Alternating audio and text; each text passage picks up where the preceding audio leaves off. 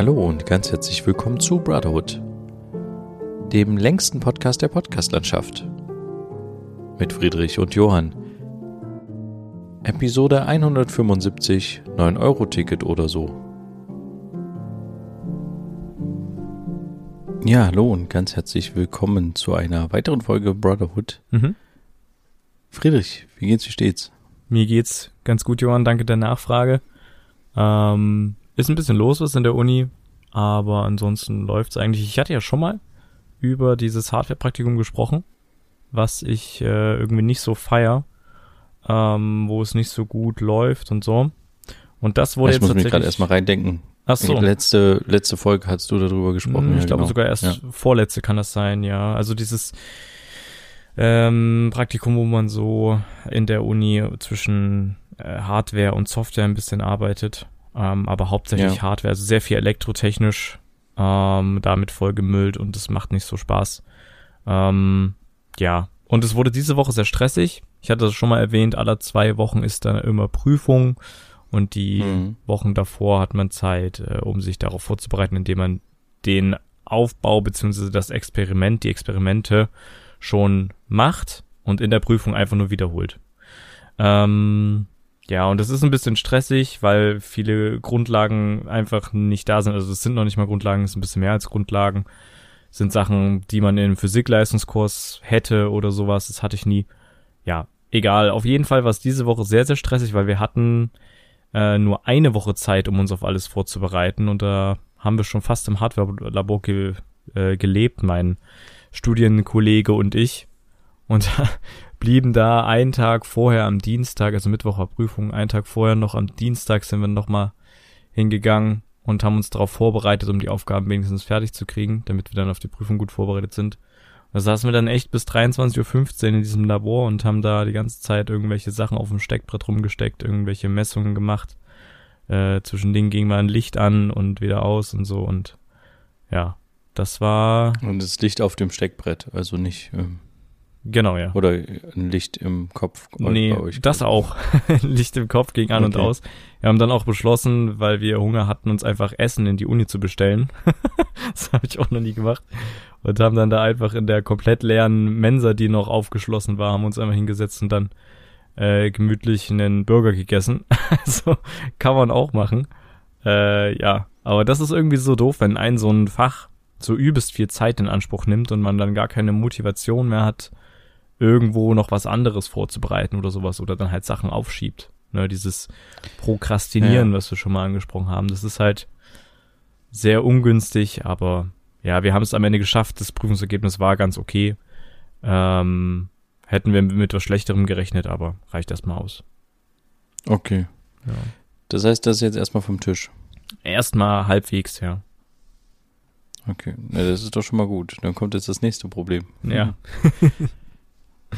Auf jeden Fall. Ja, äh, wie, was war die letzte Woche los so?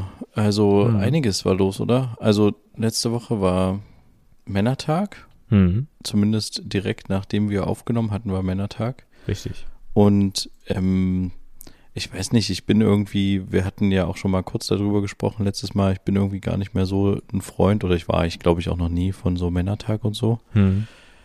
Und ja, das ist mir mm, jetzt nochmal aufgefallen, dass das irgendwie, ich verstehe das nicht. Also ich bin halt äh, hier bei mir in den Zug gestiegen, um nach, äh, ähm, nach Leipzig zu kommen. Und direkt äh, da war auch schon früh irgendwie vier, fünf Leute, die gleich mit mir mit den Zug einstiegen, die dann sich um einen Bollerwagen herum äh, gruppierten, um dann auch irgendwie Richtung Leipzig, glaube ich, zu fahren und so. Mhm. Also es war irgendwie so ein Ereignis wieder, was ich irgendwie nicht ganz so nachvollziehen kann. Ja, keine Ahnung. Aber ähm, ich hatte dann tatsächlich eine interessante Geschichte am Schluss des Männertags quasi, bin ich ähm, wieder hier gelandet und bin dann aus dem Zug ausgestiegen und habe im Fahrstuhl des Zuges einen Rucksack gefunden. Oh. Und dieser Rucksack war, das, ja, da war irgendwie einiges drinne und ich dachte dann, okay, jetzt muss ich mal ganz kurz schauen, was da drinne ist, um vielleicht den oder diejenige quasi das zurückzugeben. Mhm. Weil ich hoffte halt, dass da ein Portemonnaie drin ist. Äh, dummerweise war das natürlich aber nicht der Fall, vermutlich, ich dachte erst, er wäre vielleicht verloren gegangen, aber ich glaube eher, dass es so am Ende war, dass Leute den Rucksack äh, sich irgendwo hergenommen haben, vielleicht sogar aus der Bahn jemanden geklaut haben und dann im, schnell im Fahrstuhl quasi durchgesucht haben, Portemonnaie rausgenommen haben und Rucksack da hingeschmissen haben in den Fahrstuhl wieder. Mhm. Ja, und da, es war halt einiges drin an irgendwie so Verpflegung, so ein bisschen Wasser, Sonnencreme, Hüte, Medikamente, dummerweise halt wirklich ganz viele verschiedene Medikamente, wo ich halt dachte, äh, nicht, dass die jemand irgendwie dringend braucht. Mhm. Ähm, ja, und dann dachte ich halt, okay, dann gebe ich die halt einfach im Bahnhof ab, aber nichts da. Die, der Bahnhof komplett dicht. Gab keine Möglichkeit, das irgendwie abzugeben. Und diese Servicestelle, die hier ist, die hatte schon zu. Und da dachte ich jetzt so, okay, was mache ich jetzt? Also ich kann den Rucksack nicht jemandem wiedergeben. Soll ich den jetzt hier einfach stehen lassen? Mhm. Aber derjenigen, der, der geklaut wurde, also ich dachte dann inzwischen, dass es einer Frau vermutlich gehörte, äh, die wird vielleicht dann auch nicht im Fahrstuhl danach suchen oder so. Ja, naja, und auf jeden Fall habe ich dann geschaut, an dem, an dem Bahnhof war so eine Nummer dran, die man anrufen konnte, eine Leipziger Nummer. Das war ganz cool, da kam ich irgendwie bei so einem S-Bahn-Service raus und äh, die haben dann gesagt, äh, also war so ein Mann und meinte, ja, ich kann sie jetzt natürlich nicht zwingen, den Rucksack mitzunehmen, ähm, aber wäre total cool, wenn sie den mitnehmen würden und am nächsten Morgen quasi in diese Servicestelle geben würden. Ja. Und er hatte dann auch äh, gesagt, er, also er würde am liebsten, dass ich den quasi einem, einem Zugpersonal irgendwie geben kann, aber es waren halt, war halt eine Uhrzeit, wo nicht mehr so viele Züge fuhren. Und dann meinte er, nee, das wird auch alles schwierig und kompliziert. Und ja, dann habe ich den quasi also aufs Fahrrad geschnallt, bin damit nach Hause gefahren und habe den dann am nächsten Tag meiner Frau mitgegeben, die dann auch zum Zug ist, um den dann abzugeben. Und die hatte dann einfach das Problem, dass diese Servicestelle nicht offen hatte, obwohl sie eigentlich Öffnungszeiten hatte. Okay. Und dann waren wir so, haben wir noch so kurz telefoniert, was, was jetzt zu tun ist. Und ja, am Ende hat sie den Rucksack quasi an die Türklinke dieses äh, Servicezentrums der Deutschen Bahn dran gehangen. Weil ganz ehrlich, den Rucksack nochmal irgendwie mitzuschleppen und wieder zurück, also ja, aber es war tatsächlich irgendwie so, ich habe schon, als ich den mitgenommen habe, dachte ich so, ja, nimmst du den jetzt mit oder nicht? Und ich habe den dann am Ende auch nur mitgenommen, weil ich noch dieses Telefonat mit diesem Bahnmitarbeiter hatte, der sehr nett war und mir auch helfen wollte, aber halt nicht helfen konnte. Mhm.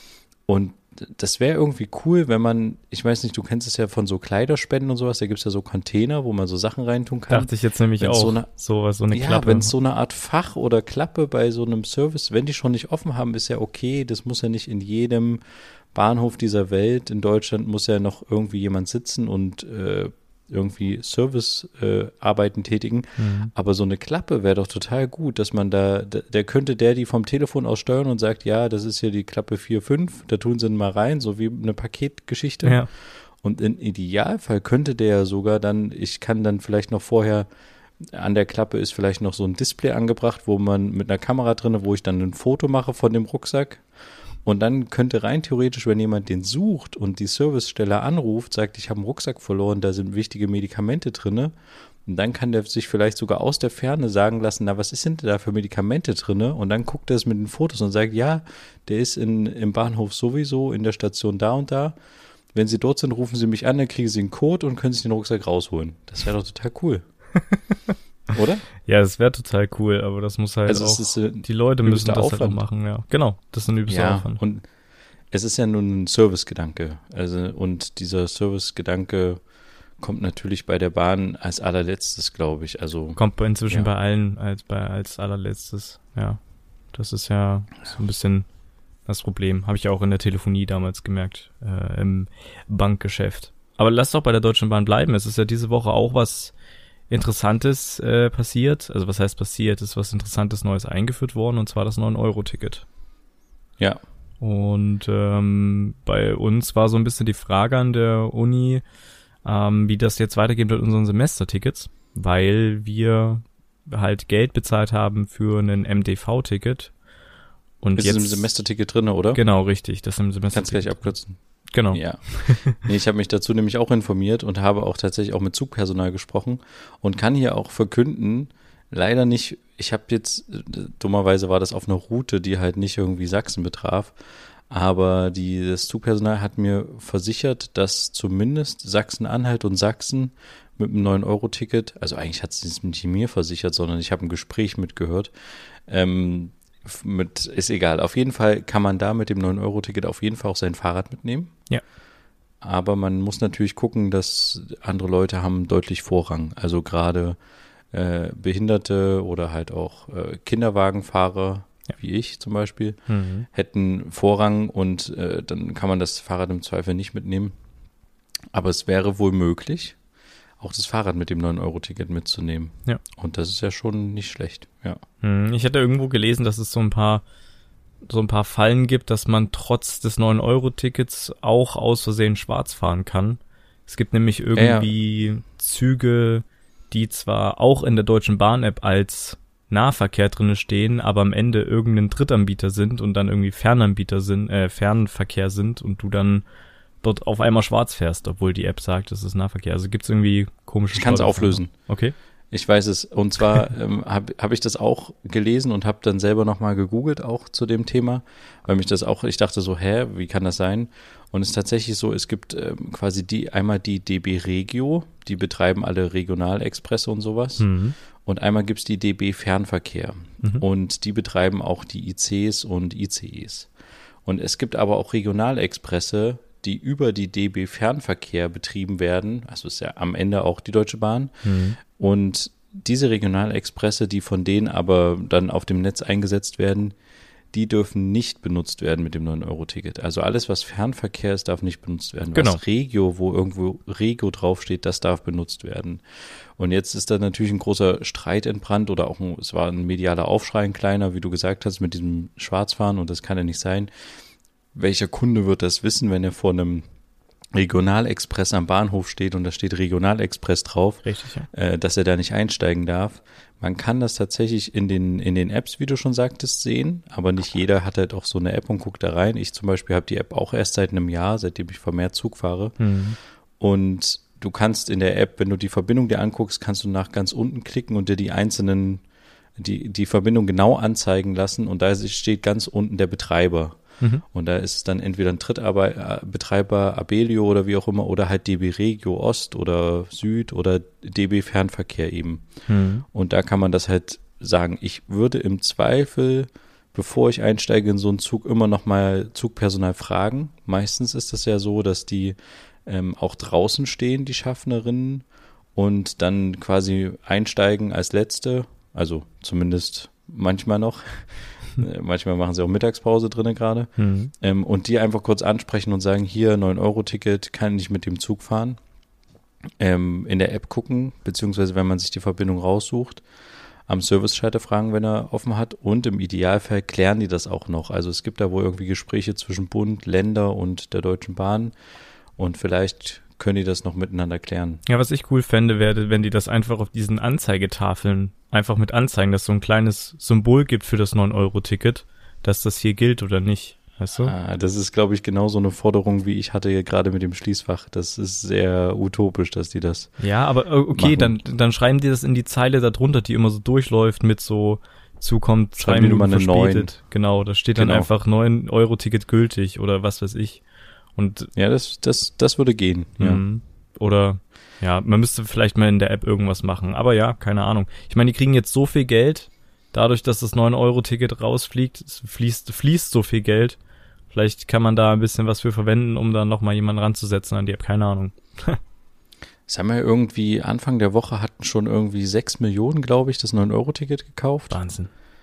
Das ist total krass. Und ähm, ja, die Leute zum Beispiel, ich weiß nicht, wie es jetzt mit Abos ist, ob die auch einfach die Abokarte behalten oder ob das noch mit dieser Verrechnung funktioniert, aber wie du jetzt sagtest, mit Leuten, ähm, die Studenten sind oder ja, Studierende. Ist aber nicht automatisch so. Ist nicht automatisch so. Also das kann jede Hochschule für sich entscheiden. Es kommt darauf an, wer das Semesterticket ausgestellt hat.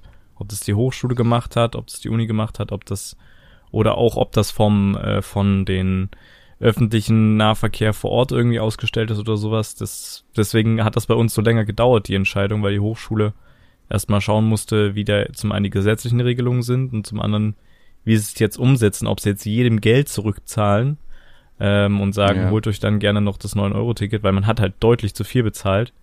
Ähm, wenn man halt die Option hat, mit dem 9-Euro-Ticket einen Monat lang durch die Gegend zu düsen und man aber 250 Euro aller halben Jahre zahlt für so ein Semesterticket, ne? Ähm, Ja. ja. Und bei uns kam die Entscheidung erst vor zwei Tagen, dass das bei uns mit drin ist jetzt. Also es ist nicht überall so, ne? Musste man mal schauen. Für die Leute, die das noch nicht wissen, nicht drauf verlassen, dass es bei euch auch so ist. Einfach mal gucken, was die Hochschule dazu sagt oder mal anfragen, wenn die es nicht schon rausgehauen haben, was ich vermute. Ja.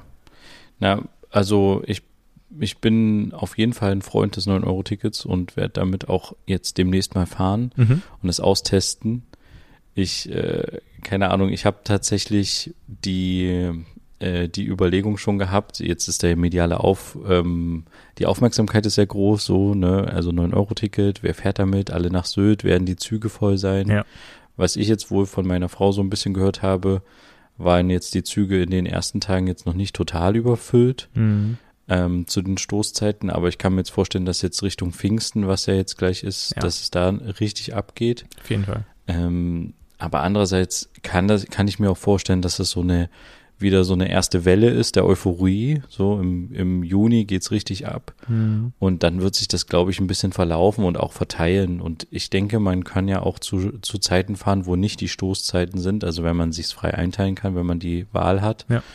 Und andererseits werden immer noch Leute mehr dafür zahlen, um mit einem ICE zu fahren, um halt einfach schneller ans Ziel zu kommen. Na klar. Äh, Wenn ich jetzt zum Beispiel nach Berlin müsste äh, oder ja, sagen wir mal lieber nach München oder sowas, ich würde jetzt auch nicht mit dem 9-Euro-Ticket dann fahren Mhm. was ich mir äh, jetzt schon kaufen werde, sondern ich werde dann trotzdem eine neue Fahrkarte bei der Deutschen Bahn kaufen für 20 Euro oder sowas, um dann auch zügiger hinzukommen und nicht da irgendwie fünfmal umsteigen zu müssen und eventuell nicht mitzukommen, weil die Züge dann doch überfüllt sind oder so. Ähm, genau, also und ich glaube, so wird es einigen auch gehen, dass sie dann halt sagen werden, okay, für gewisse Strecken, wenn ich jetzt irgendwie einen wichtigen Termin irgendwo habe oder eine lange, lange Reise habe, da will ich jetzt nicht 16 Stunden fahren, sondern würde es lieber verkürzen auf fünf Stunden Ja. Und dann einfach mit einmal umsteigen machen und dann halt irgendwie 20, 30 Euro mehr bezahlen. Äh, ich glaube, da hast du eine komische Preisvorstellung. 20, 30 Euro ist das, glaube ich, nicht. Also wenn wir jetzt von einem ICE reden, dann äh, reden wir nicht von 20, 30, 30 Euro mehr bis nach München zum Beispiel. Na, wenn du aber früh genug buchst, also wenn du sehr früh buchst, sind doch die Superpreis-Spardinger oder sowas, waren doch ab 29 Euro oder sowas. Mhm. Interessant. Also vielleicht, ich bin jetzt lange nicht mehr solche, Stre solche großen Strecken gefahren. Mhm. Äh, vielleicht äh, ist das jetzt auch schon wieder alles viel teurer. Aber ja, ich, also sowas würde ich, glaube ich, machen. Ja. Naja, ich bin gespannt, ähm, wenn die Semesterferien losgehen, beziehungsweise überhaupt, wenn Ferien losgehen, wie das sich dann verteilt. Ja gut, es geht ja nicht in jedem Bundesland gleichzeitig Ferien los, ne, muss man ja auch sagen. Das ist ja sowieso schon so ein Das bisschen stimmt, getaktet. Das, Das ist aber heißt- eigentlich ganz gut. Genau, ne? eben. Hier, hierfür ist es echt sinnvoll. Richtig, ja. Und genau, deswegen mal schauen. Wir werden wahrscheinlich mit einer größeren Freundesgruppe auch das 9-Euro-Ticket verwenden, um ein bisschen in Deutschland rum zu cruisen. Ähm, aber müssen wir mal schauen, wie stressig das dann auch wird. Eben wegen oftmals Umsteigen hier und da und längere Fahrt als sonst. Muss man schauen, ob sich's lohnt. Aber am Ende, wir haben die Option mehr oder weniger kostenlos. Ne? Wir haben es nicht kostenlos, aber wir müssen uns nicht nochmal kümmern, ein Ticket zu kaufen, sondern wir haben, nehmen einfach unsere Ja. Semesterkarte mit und gut ist. Deswegen kann man das auf jeden Fall mitnutzen. Und äh, ja, mal schauen, was das wird. Wann denkst du, gibt's die ersten Reportagen zum 9-Euro-Ticket? Wie war es mit dem 9-Euro-Ticket nach Sylt zu fahren, quer durch Deutschland? Zwei Reporter machen sich auf den Weg durch den stressigen Alltag. Ich kann mir schon vor. Ach so, okay, zwei Reporter machen sich auf den Weg durch den stressigen Alltag. Das ist eine gute Frage. Aber Also es gibt doch natürlich jetzt schon Berichte darüber, aber genau, so das wollte ich gerade sagen. Bestimmt gibt's Ja. jetzt schon äh, Sachen, wo Leute Ja. befragt wurden, wie es war. Aber wenn selber welche. Aber ich meine, so Leute irgendwie, äh, wir nehmen das 9-Euro-Ticket und fahren einmal durch komplett Deutschland oder sowas und Ich kann mir vorstellen, dass Ähm, das vielleicht schon in so ein, zwei Wochen gibt's da schon so die ersten Sachen. Mit Sicherheit. Ja, Weil das ja, auch, ja. so ein Trendthema ist, ne? 9-Euro-Ticket ist da am Start. Ist es wirklich sinnvoll? Wie sinnvoll drauf- ist das Ja, 9-Euro-Ticket? genau. Ne? So, solche Sachen. wie lange, wir machen den großen 9-Euro-Ticket-Test. Ich fahre mit dem ICE und du fährst mit dem 9-Euro-Ticket. Wer ist als erstes in Sylt von München aus? Ja, Irgendwie perfekt. sowas, ja. Definitiv. Oh Mann. Okay. Naja. Aber ich finde es trotzdem cool mhm. und ich hoffe, dass das äh, vielleicht dazu führt, also die Bahn hat ja gesagt, sie haben große Sorge dafür, sie werden jetzt schon zusätzliches Personal und Züge auch zu bereitstellen, mhm. aber sie, sie sagen halt, dass das Schienennetz nicht für diese große Belastung ausgelegt ist. Mhm. Ich hoffe, dass das ein bisschen Angstmacherei von denen ist und gleichzeitig auch so ein bisschen die, der Versuch an die Politik zu signalisieren, wir brauchen mehr Geld, um das Schienennetz weiter auszubauen. Ja.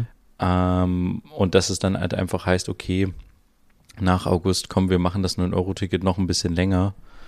Aber hm. ja, ich, ich, ich denke, es ist eine gute Sache und wir hoffen einfach mal, dass es weitergeht. Ja. Aber dann lass uns doch einfach jetzt zu unseren dieswöchigen, mal lang ersehnten, lange nicht mehr gehörten Bro-Shots kommen.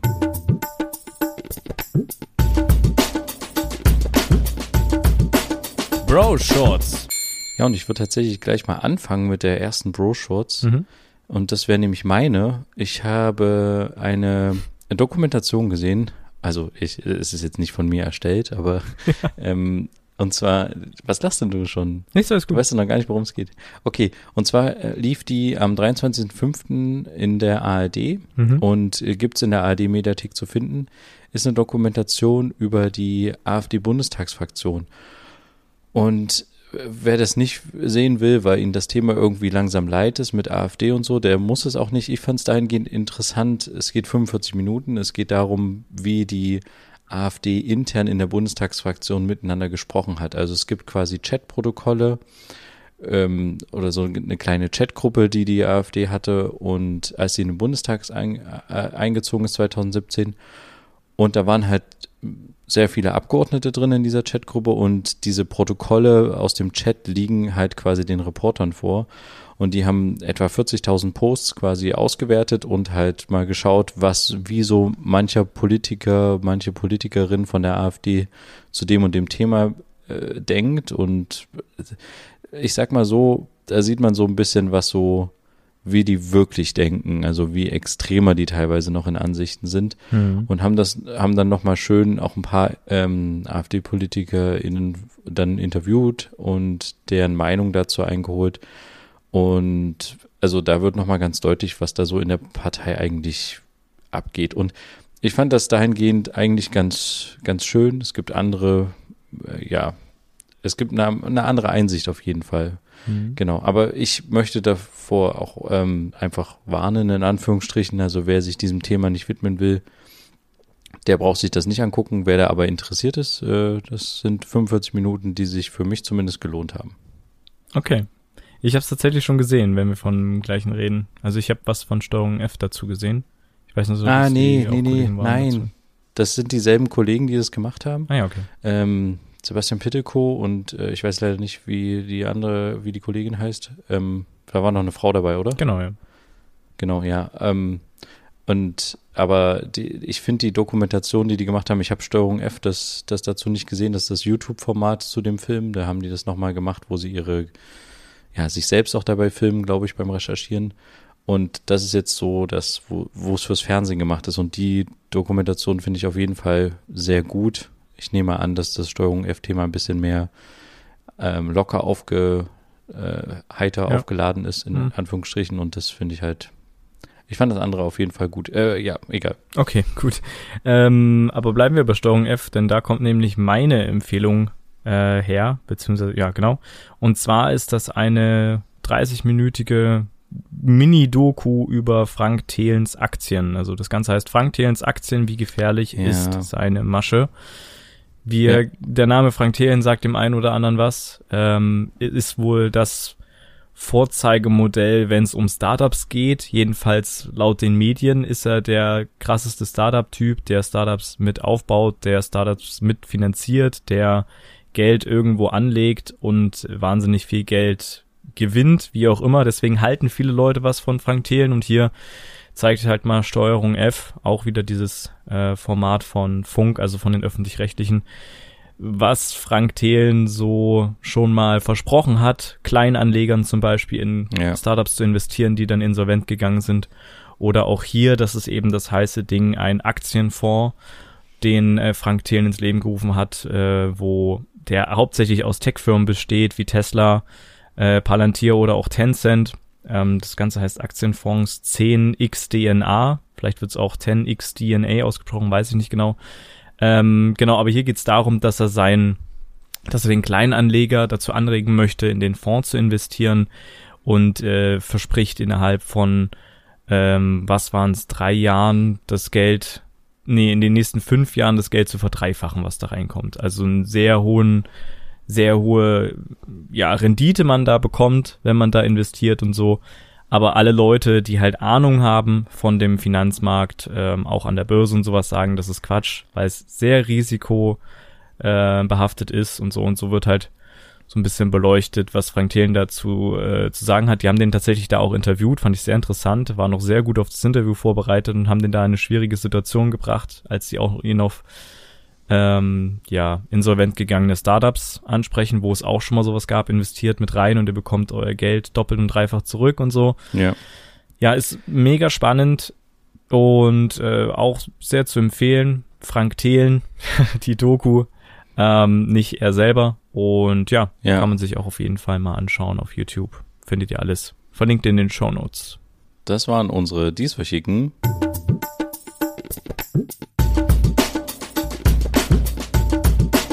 Bro Shorts.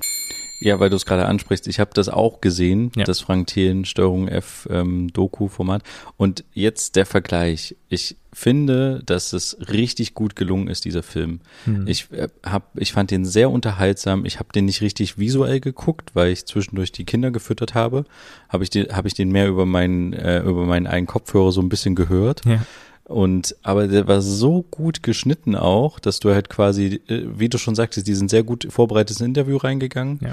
Und hier hat es auch total Sinn gemacht. Ich bin so, äh, dass, dass zwei Reporter quasi vor der Kamera sind und auch immer mal ins Bild sprechen und was erklären. Mhm. Und das ist, glaube ich, der, das große Ding, was wir in den letzten Jahren so ein bisschen sehen bei diesen Formaten Steuerung F und auch Y-Kollektiv oder so. Mhm. Und vielleicht auch dieser AfD-Film, von dem ich gerade erzählt habe dass die, dass gerne immer sich Reporter so in den Vordergrund spielen und ihr Gesicht irgendwo reinhalten müssen und sagen, ja, ich bin jetzt hier und wir gucken jetzt mal, was da passiert. Und bei diesem Film hat das für mich zum ersten, nicht zum ersten Mal, aber zumindest in den letzten die letzten 20, 30, 50 Filme, die ich in dem Format gesehen habe, das erste Mal richtig gut funktioniert, dass diese, diese Reporter sich auch selbst zu Wort gemeldet haben und ja. nicht nur irgendwelche sinnlosen Sachen in die Kamera gesagt haben, von wegen, oh, ich stehe jetzt hier vor ähm, keine Ahnung, vor der Haustür und wir gehen jetzt gleich rein oder so, sondern und dann gibt's wirklich nur in Demo, wie er durch die Stadt läuft und dann in ein Haus Genau, ja. ja. das sind alles so sinnlos Bilder und es ist so sinnlos, aber in dem Fall war das richtig gut, es war knackig, es war sehr gut geschnitten und es war auch nicht nervig und man hat auch nicht das Gefühl, dass die Pro Reporter sich selber profilieren wollen, weil sie jetzt endlich mal vor die Kamera treten dürfen und ich werde jetzt berühmt, das ist nämlich manchmal tatsächlich der Fall. Ähm, ein, ein Beispiel, nur ein kleiner Seitenschwenk. Wir hatten das Thema schon bei dem Bildreporter ähm, Paul Ronsheimer, der in sich vor vor das Massengrab in Butscha gestellt hatte in der Ukraine und gesagt hatte irgendwie, ja, hier hinter mir ist das Massengrab und es ist ganz schlimm und so. Und das ist so ein klassischer Fall, wo ich halt, wenn ich das mir angucke, sehe, das geht gar nicht. Warum muss ich einen Reporter vor so einem Massengrab hinstellen und sagen, ja, das ist ja ganz schlimm und hier hinter mir liegen die Leichensäcke und sowas. Das ist A, nicht würdevoll, B, ist es irgendwie, warum muss der Reporter sein Gesicht da reinhalten? Es geht nicht um ihn, es geht um die Leute und es geht um, um den Ort und ich finde, man kann dem Ganzen auch respektvoller gegenübertreten und das war zum Beispiel ein, ein Punkt, wo ich, wo ich, wo man halt ganz deutlich merkt, wenn man sich, wenn man mal ein bisschen mehr so durch die durch die Medien guckt, wenn, wenn sich so ein Reporter so in, die, in den Vordergrund spielt, dann äh, leidet meistens die Geschichte darunter. Und in dem Fall war das meiner Meinung nach auch so. Es war überhaupt nicht respektvoll. Und ähm, jetzt wieder Sprung zurück. In den meisten Fällen von diesen Filmen, Steuerung F, Y-Kollektiv und so, halten die gerne ihre Gesichter rein, weil sie halt einfach sagen, wir müssen irgendwie das Ganze auflockern, das Thema. Und ich glaube auch, dass es in dem Fall, was du jetzt gesagt hattest, in diesem AfD-Film, dass es auch ähnlich war. Deswegen habe ich jetzt bewusst auch nicht den Steuerung F-Film davon geschaut, sondern die Original-Doku, die die ursprünglich gemacht haben für die ARD und nicht die, die Steuerung F-Doku, die sie fürs Internet gemacht haben. Ja, und ich glaube, hier ist auch der Film Unterschied, weil es geht dann hier um das YouTube-Format, wo es vielleicht auch so gedacht ist, dass die jungen Leute, die ja sich solche Sachen häufig dann auf YouTube anschauen, ähm, halt irgendwie ein Gesicht brauchen, weißt du, also ein YouTuber, der denen was darüber erzählt, weißt du, wie die ganzen Meinungs-YouTuber, ja. Reaktionskanäle, allgemein irgendwelche Influencer oder sowas, anstatt wenn da Platters einfach äh, runtergerattert. Genau. Die brauchen immer eine Einordnung. Die ja. brauchen immer jemanden, der sie an die Hand nimmt. Also ist die sagt, Frage, ob sie es brauchen, ja, aber es kommt halt offensichtlich gut an. Ja. Genau, beziehungsweise es wird so äh, gerne hergestellt, ja. genau. Und in dem Fall ist es aber so, in dem Frank Thelen-Film, den du gerade beschrieben hast, ist es halt nicht so, dass die sich äh, ja, ich habe, ich wiederhole mich an der Stelle nur. ja, es genau. ist sehr lustig geschnitten, was das betrifft. Und die haben den richtig hops genommen, also fand ich schon stark. Ja, ja, auf jeden Fall. Und die haben halt auch zum Beispiel einmal haben sie irgendwie gesagt, sie haben irgendwie die Leute an der Frankfurter Börse gefragt zu dem Thema und da hat er schon im Interview gelacht und gesagt, ach, die Leute von der Frankfurter Börse, die mögen mich alle nicht. Ja, und dann äh, haben sie, haben sie mal gefragt, in die, ja, genau, die ja, haben ihn gefragt, guck, denken Sie, ist das in Amerika dann anders? Ich meinte, ja, auf jeden ja, genau. Fall ist das. Und dann, und dann hat er gesagt, an den Amerika und fragen an der amerikanischen Börse Leute, die da Plan haben.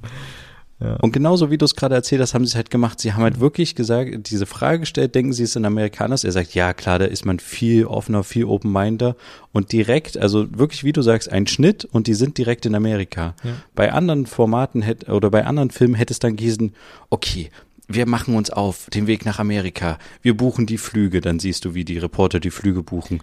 Und wir recherchieren, wir suchen ein Hotel. Und dann fahren die erst hin und sind die da. Und in dem Fall haben die es richtig verkürzt, die Geschichte, und gesagt, Schnitt, wir fahren hin. Und deswegen ist der Film auch vom Tempo her sehr schön und sehr unterhaltsam. Trotzdem, also ich glaube, dass es trotzdem in manchen Dokus dann einfach nicht gemacht wird. Weißt du, ich fand halt, ich saß davor und dachte mir, als der Frank Thien gesagt hat, ja, in Amerika ist das anders und sowas, dann dachte ich mir dann so, das ist in Amerika bestimmt nicht anders oder so. Weißt du, ich habe mir schon so gedacht, okay, man bräuchte jetzt irgendwie eine Stimme, die einem sagt, die in Amerika ist nicht anders. Und dass die dann das geschafft haben, wirklich in Amerika aufzukreuzen und die Leute zu fragen, dachte ich so, okay, cool das habe ich jetzt irgendwie auch gebraucht, weil das hätte ich jetzt, weißt du, das habe ich mich schon gefragt. Ja, ich glaube nicht, dass die Frage so ist. ist dir gekommen. Genau. Ja, das ist das ist dann eigentlich perfekt, wenn Richtig. dir die Frage als Zuschauer kommt und dann kommt die Auflösung durch den durch den Film beziehungsweise durch die Reportage. Das ist doch ja. ist doch super. super Deswegen ist das der Film ein super Geschenk auf jeden Fall. Jetzt unabhängig vom Inhalt. ja. Also ich ich werde ihn definitiv jetzt ja Darum geht's. Ja, ja, naja, ich war ja auch ein paar Mal beteiligt bei dem Versuchen, solche, ähm, solche Filme zu drehen. Ich weiß, wie schwer sich Reporter dann stellen. Dann hast du die vor der Kamera und dann sagen die, ah, ich bin eigentlich nicht so vor der Kamera und dann müssen die irgendwie was sagen zu einer Situation, wo sie eigentlich gar keine Lust haben, was ja. zu sagen oder wo sie es sinnlos finden und konstruiert. Mhm. Und hier war es halt wirklich top, top, top. Deswegen werde ich den jetzt immer als Beispiel in meinem Koffer rumführen, wenn mich mal jemand fragt, ah, wie kann man das machen? Und dann hole ich den Film raus. Ja. Sehr gut. Alles richtig gemacht. Genau. Aber jetzt ist das natürlich ein, ein Tech-Millionär, der da so ein bisschen angepiekst wurde. Die Frage ist, ob der zu Fall gebracht wird durch den Film. Ich glaube es ja fast nicht. Mhm. Ich glaube tatsächlich, dass er einfach nur einen kleinen Dämpfer äh, bekommt oder sowas. Und ich weiß gar nicht, ob es schon Reaktionen von dem da drauf gibt. Aber es gibt auf jeden Fall Reaktionen von Finn Kliman, wir hatten darüber gesprochen, die letzten Podcasts. Lass uns, weil wir jetzt sowieso schon überzogen haben und weil wir dem Thema vielleicht auch nicht mehr so viel Raum geben wollen, also ich zumindest persönlich, nur ganz kurz drauf eingehen. Ähm, du hast die, du kannst das ganz kurz zusammenfassen. Er hat sich jetzt quasi geäußert. Er hat sich geäußert. Sein, zu den Vorwürfen. Genau. Er hat sich geäußert. Sein erster Satz im Video war, dass er dachte, es trifft den Falschen. Also, dass er wirklich dachte, dass einige Vorwürfe einfach nicht ihn treffen oder dass das nicht so stimmt. Er hat schlaue Leute rangeholt, eine Wirtschaftsprüferin, die Sachen durchgerechnet hat, wie viel Gewinne er mit den Masken gemacht hat, hat angekündigt, diese Gewinne, weil er es damals gesagt hat, dass er daran nichts verdienen wäre an den Masken, hat er angekündigt, die auch zu spenden, ähm, wo er auch noch dann genauere Infos gibt, wohin das geht, solche Sachen. Also er versucht jetzt alles aufzuräumen, er hat sich mehrmals entschuldigt, er hat aber auch Sachen klargestellt, ähm, die vom Magazin Royal so dargestellt wurden, als sei Finn Kliman das gewesen, wie zum Beispiel das Hauptding Masken in Bangladesch produziert.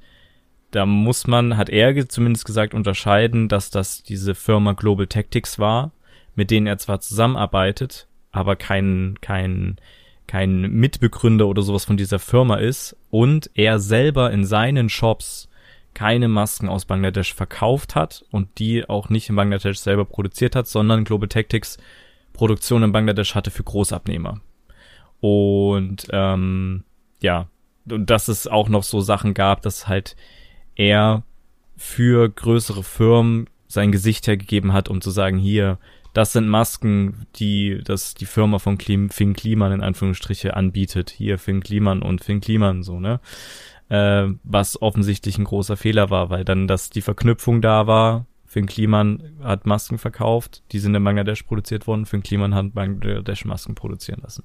Ne? Solche Sachen. Ja, und du hast jetzt so ein bisschen das gesagt, was, was er gesagt genau, hat. was er gesagt würde hat. mich tatsächlich in, interessieren, wie ist deine Meinung dazu? Also A, nimmst du ihm das ab? B, wie findest du das Video, was er dazu gedreht hat? Ja, es ja, war sehr. C fällt mir auch gleich noch ein.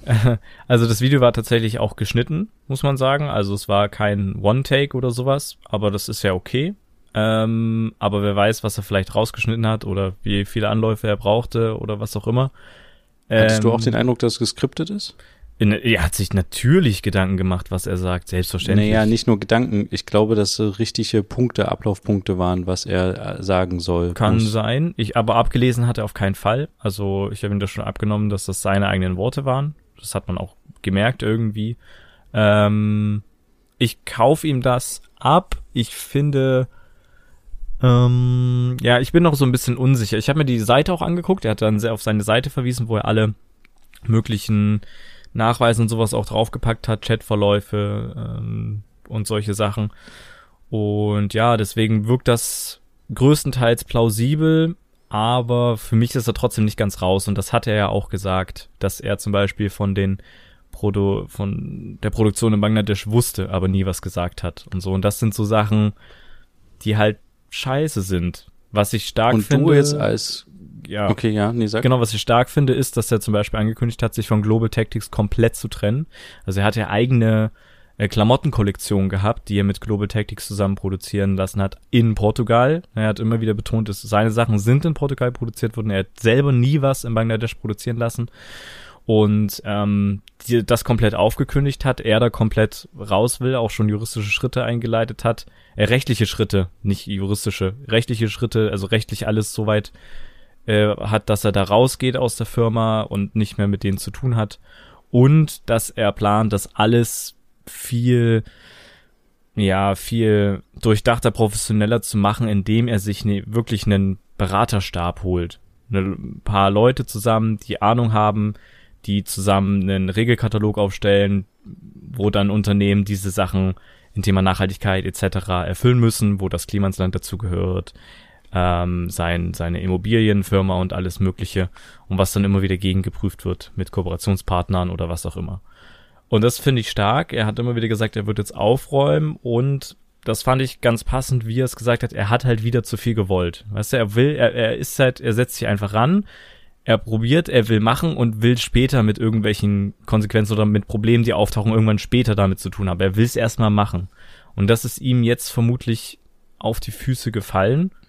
Ähm, okay, und das nimmst du ihm auch ab, das Image quasi. Das hat er jetzt wieder bedient, dass ja. er also der verplante Handwerker ist und das äh, kaufst du ihm jetzt ab und. Ich, ich nehme es ihm tatsächlich ab, weil ich kenne ihn nur so. Weißt du, auch schon von den anfänglichen Videos, wo, also die ganz alten Videos als Heimwerker King und sowas, das ist der typisch verplante, teilweise dümmliche Finn Kliman.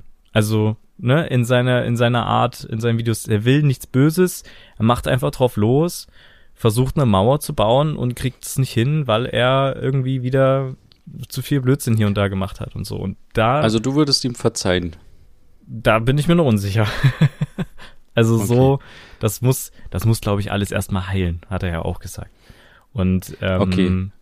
schwierig, weiß ich noch nicht zu 100 Prozent.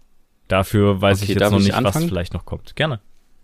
Okay, pass auf. Ich leg los. Jetzt sagst Aber du, es ist alles schnell. geskriptet und es ist alles aufgebaut und eine riesen Ich finde, es ist Medien geskriptet. Oh, äh, das, ja, das nächste, ja, ja, definitiv. Aber es ist ja auch okay, es ist gestriptet. gestriptet. Ähm, ich finde dieses, ich gehe jetzt aufräumen, total wie so eine, das ist so ein Satz, den sich irgendwie ein Medienunternehmen auf, äh, auferlegt hat ja, oder so ausgedacht klar, hat von wegen. So nach dem Motto, jetzt, jetzt packen wir es erst recht an oder wir, wir helfen in der Flut, irgendwie sowas war das so ein Spruch. Ähm, ich finde die Aufmachung des Videos, man sieht ganz klar, dass es nicht mit einem Handy aufgenommen ist. Es ist natürlich Mhm. aber im Instagram-Format ge gedreht und es ist mit einer Kamera aufgenommen, die sehr hochwertig ist. Und er geht zu der Kam von der Kamera weg und setzt sich hin. Und das impliziert so ein bisschen, als hätte er die Kamera angemacht und genauso endet das Video. Er geht zur Kamera hin und das Video endet und ich sehe aber ganz, also meiner Meinung nach definitiv hat er nicht auf Rekord gedrückt, sondern da sitzt noch jemand hinter der Kamera, was auch nicht schlimm ist, aber ich finde es halt ehrlich gesagt blöde, dann den Anschein zu erwecken, als hätte er das so do it yourself in der Mittagspause zwischen seinen Pflanzen aufgenommen. Weißt du, was ich meine? Das, ähm, Wirkt für mich nicht das so. hat hat für mich, also für mich schon. Okay, ne, ist ja okay. Wir, unsere, unsere Meinung können ja Ich meine, auseinandergehen bei dem es Punkt. wirkt für mich nicht so, als soll es so wirken, als hätte er es spontan aufgenommen. In der Mittagspause. Ja, aber dann kann man das auch rausschneiden, dass er zur Kamera geht oder dann kann er einfach dort sitzen. Er muss nicht, für mich sah das gespielt aus, ich gehe zur Kamera beziehungsweise ich gehe von der Kamera weg, so als hätte ich die jetzt auf Rekord gedrückt und wieder auf Rekord gedrückt, weißt du? Ja. Das hätte man sich sparen Er hat können. das mit Und Sicherheit auch mehrere Male aufgenommen und das Beste dann irgendwie zusammengeschnitten oder zusammenschneiden lassen. Aber Das ist ja es auch geht okay. ja auch um den ja okay. Inhalt, oder nicht? Ja. Okay. Und wenn, wenn Ähm, du, guck mal, wenn er hatte ja schon mal ein Statement hochgeladen, ähm, was halt absolut verpeilt war und auch absolut nach hinten losging. Und sowas wollte er sich scheinbar nicht nochmal leisten.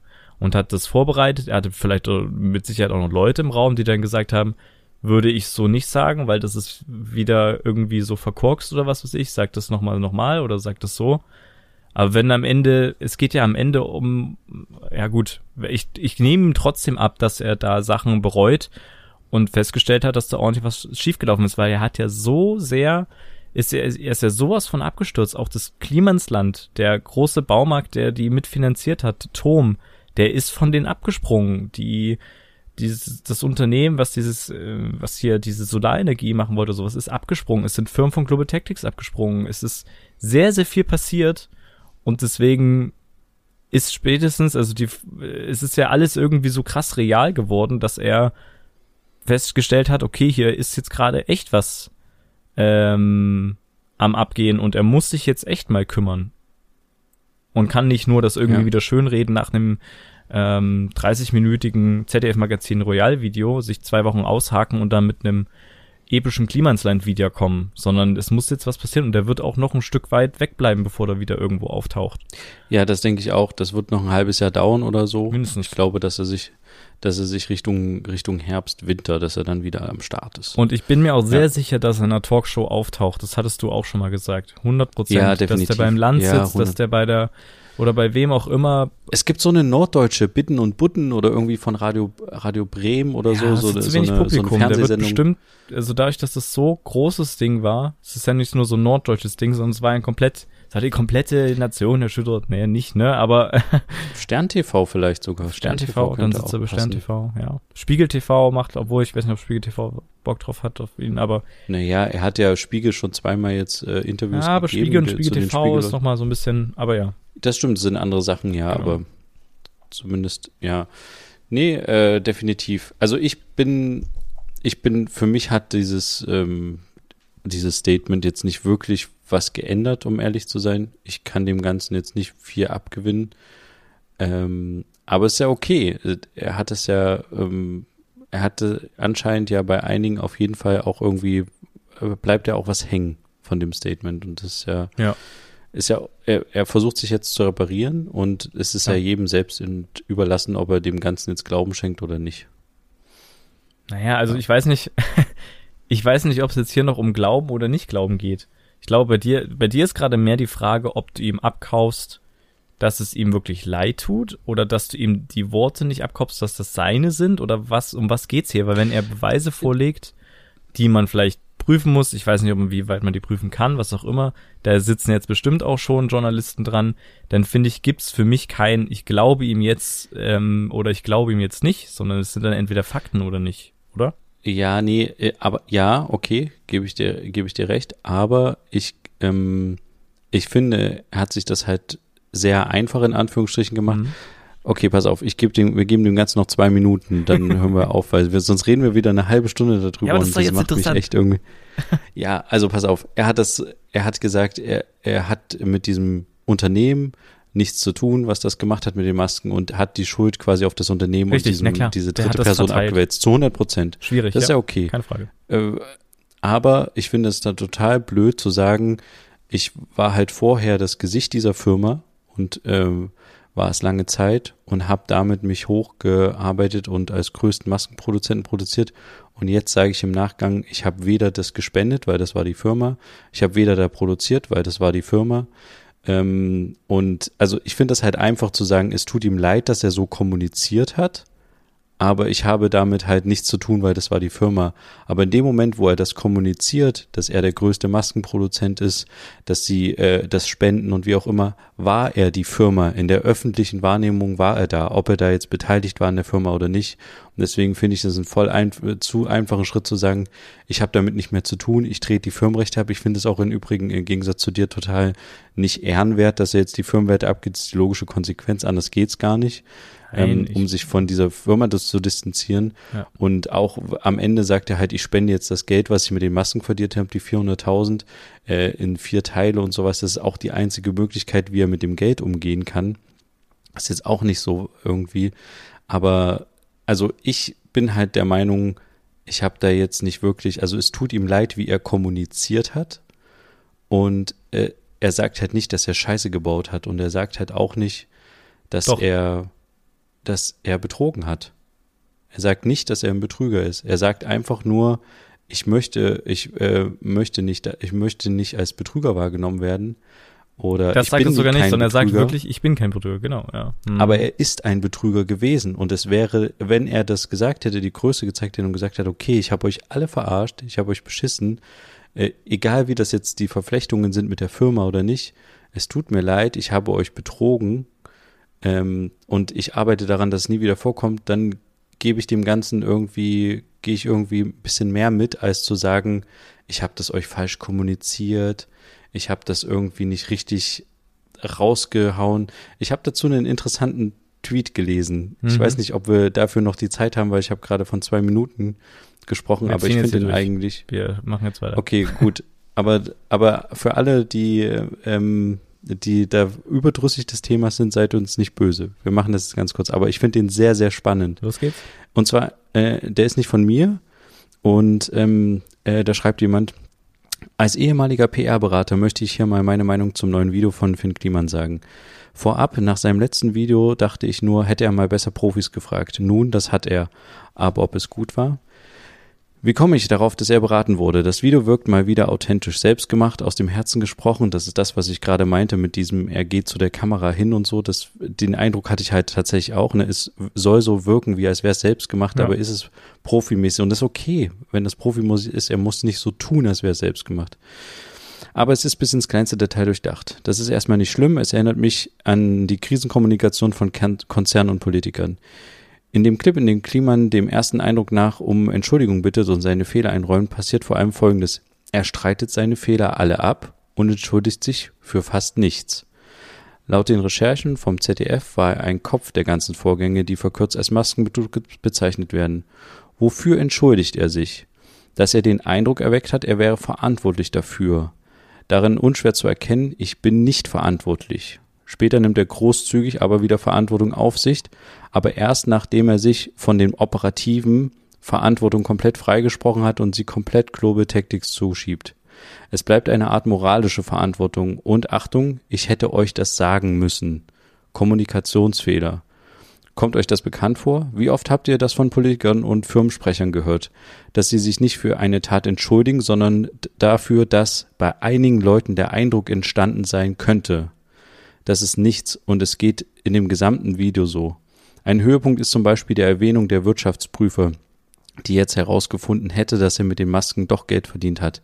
Diese Passa- Passage soll nichts anderes sagen als ich wusste nicht, dass ich Geld verdiene. Zur Erinnerung, der Mann hat eine Handvoll Firmen inklusive Vermögensverwaltung und Werbeagenturen und behauptet, seine sechs- bis siebenstelligen Umsätze unterlegen keiner Kalkulation. Natürlich nicht. Sowas kalkuliert man schon deshalb, um nachher nicht mit 30.000 300.000 in der Kreide zu stehen. Nach dem halben Video hatte ich tatsächlich selbst noch den Eindruck eines großen Jungen, der sich wie im ersten Video rausredet und nur das zugibt, was eh nicht zu widerlegen ist. Aber irgendwann schimmerte die Strategie durch. Das Video ist akribisch von Profis der Krisenkommunikation geskriptet. Jede Äußerung daran ist effektiv entweder das Abstreiten der, der Verantwortung für die tatsächlichen Vorwürfe, die großzügige, demütige Übernahme von Verantwortung für verzeihliche Fehler, die Rechtfertigung dieser Fehler mit sympathischen Kliman gründen oder jetzt kommen wir zur ultimativen Parallele zur typischen Kommunikation von Geschäftsführung, die Ankündigung weitermachen zu wollen und sich dabei halt freiwillig unter Aufsicht zu stellen. Auch wenn das Wort im Kliman äh, Skateboarder-Schwiegersohn-Monolog nicht vorkommt, es lautet Compliance. Kliman will eine Gruppe kluger, vertrauenswürdiger Menschen, die er aussucht, die moralische Aufsicht über seine Geschäfte übertragen. Das gleiche tun Konzerne, wenn der Betriebsrat in Brasilien im Puff war oder wenn man für Korruption in einem Schwellenland auf die Finger bekommen hat. Spätestens da war für mich hundertprozentig klar, dass Kliman absolute Vollprofis engagiert hat. Darf er ja auch und so wie ich die Menschen, die Medien und die Gesellschaft kenne, würde ich jetzt nicht vorhersagen wollen, ob er damit durchkommt oder nicht. Ich persönlich halte es für den falschen Weg. Ich hätte ihm zu echter Einsicht geraten. Vielleicht, dass der Umgang mit hohen Summen und der Erfolg zu Kopf gestiegen ist und er dann nicht aufhören konnte oder wollte. Stattdessen kommt dieser Ich wollte gemocht werden, ich wollte helfen und ich wusste das nicht. Äh, Mist gepaart mit Kommunikationsfehlern dem Trennen von den angeblichen eigentlichen Verantwortungen und den Sahnehäubchen von dem Compliance-Mist obendrauf. Wer unbedingt will, wird das glauben. Die Leute kaufen ja auch weiter VW oder wählen CSU. Aber jedem, der den Vorgang aufmerksam verfolgt und verstanden hat, wird jetzt klar, dass der Vorwurf Big Business im Hipster Jüngeling jünglichen Gewand hier jetzt ultimativ bewiesen ist. Da gibt es nie mehr einen Weg raus. Und während die letzten Leute bei VW oder CSU halt oft einfach keine Alternative sehen und man dort auch mal eben das Personal der Marke wechseln kann, ist Kliman eben selbst diese Marke. Und zweitens äh, gibt es keinen zweiten neben ihm. Man wird sehen, wie sich das entwickelt. Ich persönlich finde es schade um den Ort Klimansland und die Leute, die da vor Ort arbeiten. Das sind nicht nur die, die ihr aus den Videos kennt, sondern noch einige mehr. Aber die hat er halt weiter mit runtergerissen und genau, ähm, ich überspringe mal ganz kurz, weil das hier ein bisschen jetzt nicht so relevant wird, aber hier, es gab hier noch einen, einen schönen Satz. Eine Sekunde. Mhm. Ja. Ich habe noch gar nichts zu seiner Körperhaltung gesagt, ist aber erwähnenswert. Er zeigt demonstrativ seine Handflächen. Das bedeutet, ich bin unbewaffnet, ich tue niemandem etwas. Ja, noch etwas. Finn Kliman hat den riesigen Fehler gemacht, zwar mit der Presse zu reden, aber wohl nur mit der Bezahlschrankenpresse. Nichts gegen das Geschäftsmodell, aber die Vorwürfe kann halt jeder lesen, die weitergehenden Berichte leider nicht. Also da sprechen sie darauf an, dass äh, im Spiegel hat er ja ein Interview gegeben, relativ neues, und das ist halt tatsächlich im Spiegel Plus. Das heißt, man muss dafür zahlen, um das gesamte Interview lesen zu können. Ja. Den Namen ähm, bitte noch vom Twitter-Schreiber, dass man dem hier ja, ähm, kann. Was ist ja von ihm?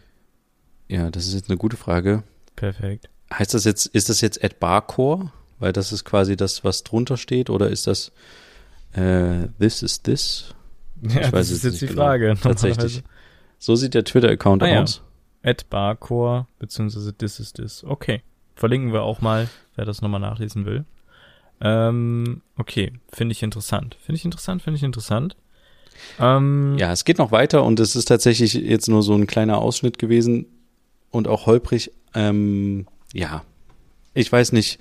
Ich, wie gesagt, ich bin da, bin da auch, ich sehe das tatsächlich an manchen Stellen ähnlich wie der Twitter-User, der das hier geschrieben hat. Mhm.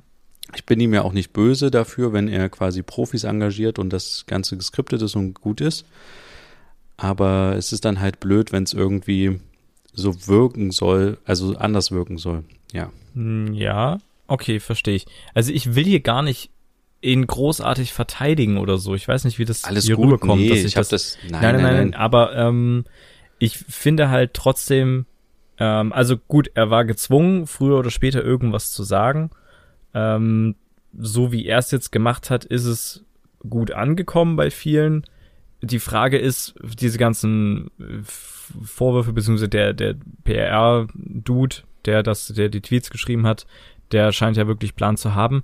Was, also, was wäre denn jetzt, was hätte er denn Finn Kliman jetzt sonst machen sollen? Hätte er sich vor sein äh, Handy setzen sollen, seine Handyqualität machen sollen, Livestream machen sollen und dann einfach drauf losreden sollen?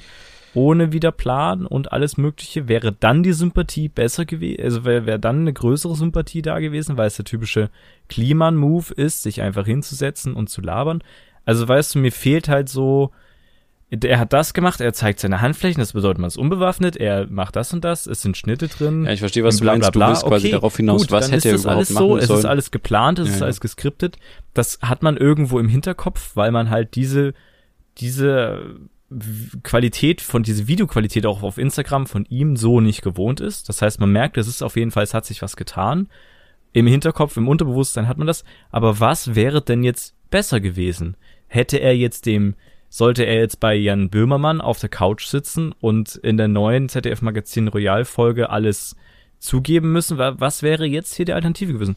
Ich, ich, Ich weiß, verstehe meinst, den ja. Punkt, dass er sagt, ähm, Mhm. den hast du auch gesagt und der ist mir auch aufgefallen, er schiebt halt sehr viel ab, gerade auch auf äh, Global Tactics. Das hat ja auch Tom Ilbruck, der ja Global Tactics gegründet hat, auch gemacht, der auch ein Statement rausgehauen hat, auf eine dritte Person, die irgendwie in Bangladesch produziert hat, dass die auch irgendwie scheiße geworden hat. Also dieses Abschieben von, von Verantwortung und sowas, ähm, das kennen, kennen wir schon vom Tom Ilbruck und ist bei Finn Kliman jetzt nicht anders, dadurch, dass er alles auf Global Tactics äh, schiebt, mehr oder weniger. Keine Frage. Interessant finde ich auf jeden Fall den Punkt, dass er nie davon spricht, dass er ein Betrüger ist, sondern er sagt ja genau das Gegenteil. Es äh, könnte man auf jeden Fall drüber nachdenken. Aber wie gesagt, was irgendwie fehlt mir jetzt so, okay, hätte er jetzt untertauchen sollen, so wie es halt Politiker machen und dann ein Jahr später Ja, ja. in Europa auftauchen. Der Unterschied ist halt, Finn Kliman kann halt jetzt nicht untertauchen und für immer weg sein, weil dann geht alles zugrunde, was er gemacht hat. Das heißt, er muss weitermachen und er wird halt auch immer wieder und immer wieder und immer wieder damit konfrontiert werden. Wenn er das jetzt nicht ordentlich aufräumt und ordentlich und professionell sich auch auf die Finger schauen lässt und sowas, dazu ist er vielleicht mehr oder weniger gezwungen.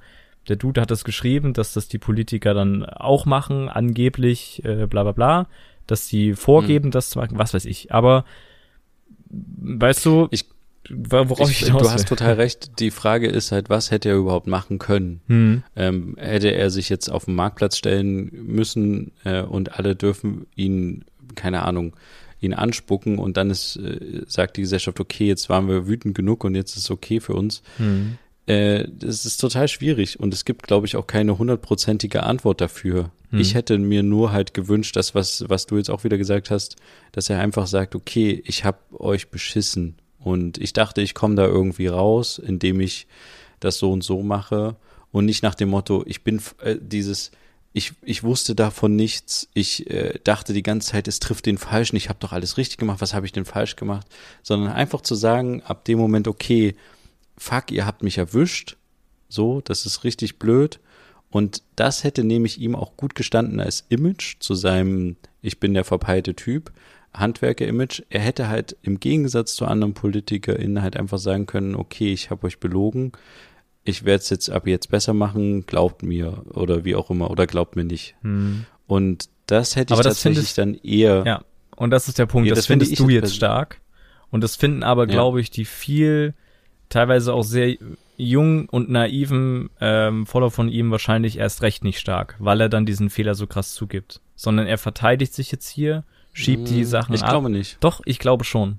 Ich glaube schon, wenn Glaubst er du nicht, dass sagen Ehrlichkeit würde, siegt dann am ich Ende? glaube nicht, nein. Weil ich glaube nicht, nee. Weil dann würden sich ja noch Okay. mehr Leute bestätigt sehen. Wenn das noch so ein Zwischending ist, zu sagen, äh, ich, ich, ähm, es ist alles eine doofe Kommunikation gewesen, das alles irgendwie so ein bisschen halb zuzugeben, aber auch irgendwie nicht und es ist gar nicht so schlimm, wie es scheint und so.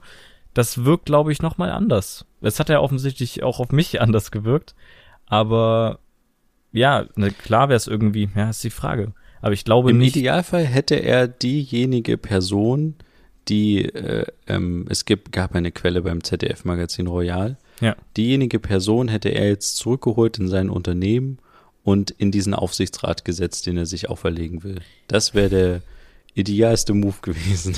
Ja. Aber das ist natürlich, äh, ja.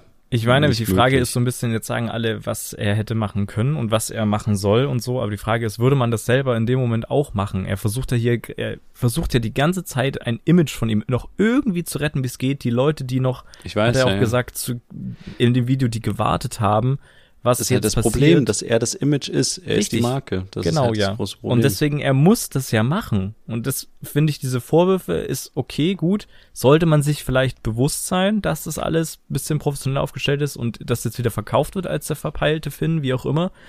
Aber trotzdem, er muss es halt machen, um halt eben nicht zu verlieren. Und das finde ich halt irgendwie schwierig, wenn der PR-Typ schreibt, dass er das und das macht und das und das macht und dass jetzt aber trotzdem für den Kliman auch hinterm Klimansland steht und deswegen alle anderen Leute jetzt gerade noch weiter in den Abgrund zieht, die dort mitarbeiten und so. Aber er muss es, er muss ja irgendwie, wenn er sagt, er, er hat Scheiße gebaut und soll er dann sagen, okay, ich nehme mich aus dem Finn Klimansland raus und es wird umbenannt, es wird was anderes und ich bin da nicht mehr mit dabei, dann werden doch trotzdem übelst viele Leute abspringen und sich das nicht mehr anschauen, weil eben nicht mehr Finn Kliman dabei ist. Aber das ist ja genau das, was, Würde er was absolut ich ihm Gesicht ja empfehlen würde als, als PR-Berater, der ich nicht bin. Äh, Nee, das- ich glaube nicht, dass du das ja empfehlen würdest als. PR-Berater. Du wirst genau das Gegenteil empfehlen. Nein, also ich jetzt, äh, ich jetzt privat, als privater PR-Berater würde ihm das jetzt empfehlen. Also als, Weil, nee, weil, weil ich ja die, die letzten Videos, die aus dem, aus der Rubrik Klimansland kamen, waren, fanden ja hauptsächlich auch ohne ihm statt, bev bevor diese, oh, diese Maskendeal-Geschichte quasi aufkam, Ja. hat er sich ja schon von der Öffentlichkeit so ein bisschen zurückgezogen. Und das wäre jetzt einfach richtig gewesen, da weiterzumachen und zu sagen, okay, wir ändern den Namen so ein bisschen. Aber egal, ich, du hast recht, er kann nichts richtig machen. Hm. Das Einzige, was halt er jetzt hätte machen können, si- sich komplett aus der Öffentlichkeit zurückziehen. Ich verstehe, dass er das, dass er seine Marke und seinen, seinen Kopf retten will. Aber ich glaube, er, er müsste sich jetzt rausziehen und verabschieden. Und ich, weil das alles, was er jetzt in Zukunft machen will, er will jetzt trotzdem weiterhin die Welt verbessern und seine Vision umsetzen. Das Problem wird immer sein, dass er, dass die Leute, dass ein großer Prozentsatz ihm das nicht abkaufen wird und nicht glauben wird, weil man einfach ihm nicht mehr als Person seinem Wort glauben kann. das hat er Egal, aber ob auch gesagt, dass er sich das so bewusst ist. Ja, also, dass es weiß, Leute aber- geben wird, die ihn immer noch als den Betrüger sehen und als den Typ. Das ist ihm bewusst. Und das tut ihm leid, Ja. hat er gesagt. So, ne, ist jetzt die Frage, aber das ist ihm scheinbar klar, dass er Leute jetzt gerade für immer verloren hat. So, und trotzdem jetzt versucht noch irgendwas zu retten oder Leute zurückzuholen oder wie auch immer. Es wird jetzt aber spannend jetzt immer die, sein. was- Die andere Frage, ist es jetzt überhaupt wichtig, dass er als Person da steht? Würde es nicht auch einfach was bringen, wenn er sagen würde, okay, ich ziehe mich von allen operativen Geschäften zurück, von seiner, kein, keine Ahnung, von seinem Musiklabel, von seinem Klamottendings, von seinem Shop, von seinem Klimansland. aber warum? Und er ist quasi, naja, warum muss er denn in der Öffentlichkeit noch rumspringen? Warum können denn nicht einfach seine Firmen oder seine Taten, die seine Firmen umsetzen, keine Ahnung, das, was er sich überlegt hatte mit seinem äh, Label, dass er quasi ohne große Labels es schafft, äh, Künstlerinnen in die Charts zu bringen oder wie auch immer, dass er das weiterhin umsetzt, aber er nicht mit seinem Gesicht und so davor stehen muss, sondern einfach nur die Firma oder das Label oder so oder wie auch immer das heißt, Two Finger Records, dann einfach da, da, dafür steht und das halt quasi dann noch umsetzt, weißt du? Also sorry, ich würde dich, glaube ich, nicht als PR-Berater einstellen. Aber er, aber, aber ja, okay, das ist ja okay, aber äh, das ist jetzt einfach mal so eine Ja, naja, Frage weil den es ja gestellt. nur Warum dadurch verkauft wird, weil Finn Kliman dahinter steht. Warum Aber sollte, ich glaube nicht, dass das im Ansatz so weiter erfolgreich laufen wird, schon gar nicht seine Klamottenmarke. Schon erst recht nicht sein Musiklabel, wo er hauptsächlich, wo, wo er ja auch der Künstler ist, der die Musik rausbringt und damit wahnsinnig erfolgreich geworden ist. Okay, dann, na, dann anders formuliert. also, schwierig. Dann anders formuliert. Warum muss er denn noch in der Öffentlichkeit stehen? Er hat doch genug Umsatz in den letzten zehn Jahren gemacht. Warum muss er denn sich noch jetzt in die Öffentlichkeit weiterhin stellen? damit es weiteren Umsatz gibt? Keine Ahnung. Vielleicht hat er ja, Okay. vielleicht fühlt er ja, Ja, immer und noch, das ist genau das. Vielleicht, genau, vielleicht ist es der Umsatz, vielleicht ist es das Geld, Ja. vielleicht ist es aber auch noch ein Teil, dass er Bock hat, noch was zu machen, dass er auf diesen, auf diesen, ja, das klingt so komisch, auf diesen Fame auch aus ist, auf diese Berühmtheit, dieses, dieses Influencer-Lifestyle, wie auch immer. Ähm, weiß ich nicht, ob man ihm das verübeln kann. Kann er doch irgendwie feiern, wenn ihn Leute mögen. Ähm, oder vielleicht ist es auch ein Stück weit dieses Weltverbessern. Obwohl das ja sehr oft fällt, interessanterweise im äh, wenn Aber man er kann nicht die Welt verbessern. Nein, er als ein Person Stück besser machen. kann- ist ja vollkommen egal, Nee, wie man es nennt. nein, aber nein. er versucht Aber ja, sein- ja, Sein Image ist ja, dass er ist vorher gewesen, dass er Weltverbesserer ist. Das Image Mhm. ist kaputt gegangen Ja. und das kann er nicht mehr reparieren. Und deswegen kann er in der Zukunft nicht mehr der der Instagram-Weltverbesserer sein, weil das ist ja genau kaputt gegangen. Und deswegen wäre wär einfach so für mich die, die Frage, warum muss er denn jetzt versuchen, dieses Image zu retten und das weiterzubauen? Er, er weil, ich, weil ich glaube, dass es eben nicht für alle kaputt gegangen ist. Nee, weil ich tatsächlich glaube, das, was du als erstes gesagt hast, dass es halt einfach um Geld geht und ja, dass das Business nicht kaputt. Und er vielleicht auch will, dass sein Name nicht bei Wikipedia so endet, sein Wikipedia-Eintrag, dass er über Masten die gestolpert ist und dann war's das, sondern ja. wie du sagtest, dass er halt trotzdem noch als eine andere Person gesehen wird in der Öffentlichkeit. Ja. Aber das sind die einzigen zwei Gründe, die ich mir vorstellen kann. Und aber hat das jetzt für uns als ähm, Gesellschaft einen Vorteil, wenn er oder äh, für die Welt, wenn er jetzt sein Image repariert und er versucht weiter die Welt verbessert, zu verbessern? Werden wir sehen. Glaube ich halt nicht. Das wird aber passieren. Ähm, naja, wir, dadurch, dass, also es, es ist halt jetzt ein bisschen schwierig, das zu sagen, weil du hast halt jetzt ganz klar die Meinung dazu, dass das, ähm, also für dich ist Finn Kliman gestorben, was das Ansehen angeht. Richtig? Wenn da jetzt nicht noch die absolute ja. Eskalation stattfindet und er aus allem sich zurückzieht, wie du es wünschst. ist er, er hat noch dich, eine 20-prozentige Chance. Er hat noch 20-prozentige ja. Chance, ja. Okay. So, deswegen ist es jetzt so ein bisschen schwierig, dich jetzt irgendwie zu überzeugen, dass er durch irgendeinen Move irgendwas jetzt wieder noch retten kann. Aber es gibt eben wahnsinnig viele offensichtlich, und da brauchst du nur mal in die Kommentare von dem Instagram-Video gehen, die halt eben sagen, ähm, ist cool, wir verzeihen dir das, alle Menschen machen mal Fehler. Das, diese, dieser Satz steht so oft in den Kommentaren.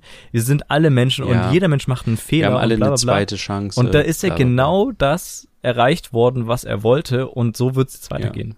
Dadurch, dass er jetzt die Zustimmung bekommen hat, er wird sich nicht zurückziehen und dementsprechend, also ich weiß jetzt überhaupt nicht, wir können jetzt darüber philosophieren, ob das jetzt so äh, cool ist und ob er, was, was, was hast du jetzt gesagt, ob das für unsere Gesellschaft jetzt so viel bringt oder sowas, aber ist vollkommen egal. Weil, ähm, offensichtlich gibt's Teile der Gesellschaft, für die das jetzt noch eine Bedeutung hat, dass er wieder da ist, in Anführungsstriche. Ja. Ja, hast du recht. Definitiv. Schwierig. Aber ich denke, ich denke mir halt so, er hat das Image von Leuten, die quasi diese, diese, diese grüne Philosophie in der Zukunft versprechen wollen, wie auch zum Beispiel, wir hatten ihn gerade Frank Thelen oder sowas, ja. der sagt, es muss alles mit E-Autos sein und Flugtaxis und alles grün und ökologisch. Fridays for Future cool, wir brauchen Grundeinkommen und so. Und das hat er ja auch verkörpert und diese, er ist jetzt halt richtig an, angeschossen und warum, also er sollte das Feld, finde ich, anderen überlassen, um diesem gesamten Feld von diesem äh, grünen Influencerinnen oder wie man das auch immer nennt, äh, das nicht komplett noch weiter zu schädigen. Weißt du, was ich meine? Ja. Also aus der Perspektive wäre es, glaube ich, für, die, für den Fortschritt dieses Projektes in Anführungsstrichen ähm, die Welt besser zu machen und grüner und zu einem besseren Planeten, wäre es eigentlich besser, wenn das andere Personen jetzt aus der zweiten Reihe, meinetwegen auch vom Klimansland oder so, das ist ja auch sympathische Leute dabei ja. in den Videos oder sowas, die dann in die nächste Reihe treten und sagen, okay, wir beerben das Klimansland jetzt, wir sind jetzt fünf Leute, die hier die Köpfe sind vom Klimansland und ähm, es gibt, glaube ich, sogar auch, hat man so das Gefühl, wenn man die Videos genau guckt, so vier, fünf Leute, die so die Hauptakteure, zumindest in der öffentlichen Wahrnehmung sind. Er scheint ja auch das Klima ins Land relativ krass abgegeben zu haben. Also es gibt ja diesen einen, diesen Basti, Sebastian oder wie der heißt, der irgendwie der Geschäftsführer vom Klima ins Land inzwischen ist er schon seit ein paar Jahren, so wie ich es verstanden habe. Also er scheint sich ja da sowieso so ein bisschen abzubauen, aber trotzdem ohne Klima geht das Klimansland nicht und dementsprechend muss er mal in den Videos auftauchen und mal wieder eine Flex irgendwo hinwerfen, die dann in sein Gesicht zurückfliegt oder keine Ahnung. Also was da alles passiert, ist ja Wahnsinn gewesen. Die Frage ist, ob es wieder passiert, aber am Ende ist es vielleicht das Beste, wenn er die Welt verbessern will, indem er sie eben jetzt nicht mehr verbessert, sondern sie dadurch verbessern, indem er jetzt zurücktritt von all seinen Positionen. Ja, schöne Worte. Finde ich, das, das wäre es tatsächlich so. Mhm. Und hätte er das gesagt und dann würde er meinetwegen in zwei Jahren wieder auftauchen mit einem coolen Projekt und sagen, du, ich hatte jetzt zwei Jahre Zeit, mir irgendwie was überzulegen. Ich mache jetzt äh, Carsharing für Traktoren oder sowas. Das läuft übel gut und so. Keine Ahnung, was weiß ich. Dann, nee, dann, dann würde ich sagen, okay, krass, ja, er hat, äh, Nee, das meine ich ernst. Ja. Das würde tatsächlich, hätte er genau diesen Satz gesagt, den du gerade gesagt hast. Mhm ähm, er würde dem Gesamtprojekt damit mehr schaden und deswegen tritt er jetzt zurück, wäre stark gewesen. Und dann kann er wiederkommen. Hm. Das ist ja vollkommen, also zum, er kann sowieso machen, was er will, ne? Also wer sind wir, dass wir ihm was vorschreiben? Ja. Aber zumindest in der, in der öffentlichen Wahrnehmung, beziehungsweise, dass ich ihm das abkaufe als äh, Gesellschaft, die ich jetzt hier in diesem. Podcast vertrete. genau. Ähm, ich bin einer von 80 Millionen. Mhm. Yep. Und ähm, genau, dann, dann wäre das für mich vollkommen fein und für mich als Gesellschaft zu sagen, okay, äh, wir nehmen dich wieder mit offenen Armen auf und dann kann ich nämlich sagen, man kann auch mal einen Fehler machen. Komm, ich gebe dir eine zweite Chance. Aber das jetzt schon zu sagen, ja, Ja, das finde ich ein bisschen verfrüht. ich würde das auch noch nicht sagen. Also so weit bin ich auch noch nicht. Aber dieses Statement musste jetzt irgendwie kommen und das hat einige jetzt wieder zurückgeholt, beziehungsweise die noch so unsicher waren, gecatcht. Ist dir was aufgefallen Wie, in dem Statements? Äh, ich habe extra die ganze Zeit, in den letzten zwei Wochen waren es ja, glaube ich, fast jeden Tag auf Instagram geguckt, sowohl bei Global Tactics auf dem Instagram-Kanal, als auch bei Finn Kliman, als auch bei seinen Kollegen vom Klimansland, wann was hochgeladen wird. Mhm. Und tatsächlich wurde von Global Tactics zuerst was hochgeladen Mhm. und eine Stunde später kam das Statement von ihm. Und für mich war das, also ist ja okay, ne? Aber es war auf jeden Fall sehr gut miteinander kommuniziert. Aber welches Statement meinst Tactics du was jetzt? Du meinst jetzt nicht das Video von ihm? Das Na doch, das Instagram-Video. Video kam von, das kam kurz direkt nach dem Global Tactics Ding. Nee, nee, nee, nee. Das Tom Ilbruck-Ding, wo er seine Seite aufgebaut hat, das existierte schon Tage vorher. Okay. Warte mal, aber es, es gab was, was eine Stunde später direkt hochkam. Also das, Ja, das Global müsst Tactics von. Tom Ilbruck ist schon Tage alt und das Finn Kliman, also schon, war schon letzte Woche, glaube ich, sogar so. Und Finn Kliman war jetzt erst diese Woche. Vorgestern Ja, oder okay, vorvorgestern, keine Ahnung. Oder vielleicht auch Ende letzte Woche oder so, aber das war auf gar keinen Fall so nah beieinander. Das hat extra nochmal, da war ordentlich Zeit dazwischen. Okay, dann habe ich äh, vielleicht was in meinem, äh, in meinem gesellschaftlichen, habe ich da was durcheinander Wieder zu gebracht. viel reininterpretiert. nee, wieder zu viel gewollt. Aber ja, nee, ist ja auch, also nee, das war auf jeden Fall ein großer zeitlicher Abstand. Aber ich kann mir trotzdem vorstellen, darauf wolltest du ja wahrscheinlich hinaus, dass das alles irgendwie so ein bisschen miteinander getaktet ist, wann wer wie wo was sagt.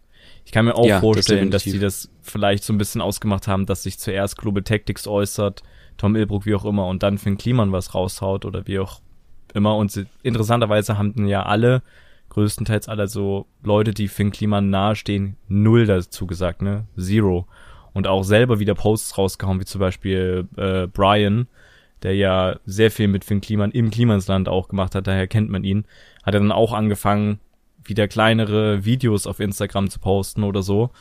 Ähm, und das hast du ja auch schon festgestellt, so kleinere Testläufe, zu gucken, wie jetzt die Leute reagieren darauf, ob jetzt immer noch die Frage kommt, wann sagst du endlich was dazu und äußere dich doch mal zu Finn Kliman und so, oder ob die einfach jetzt den Content wieder akzeptieren.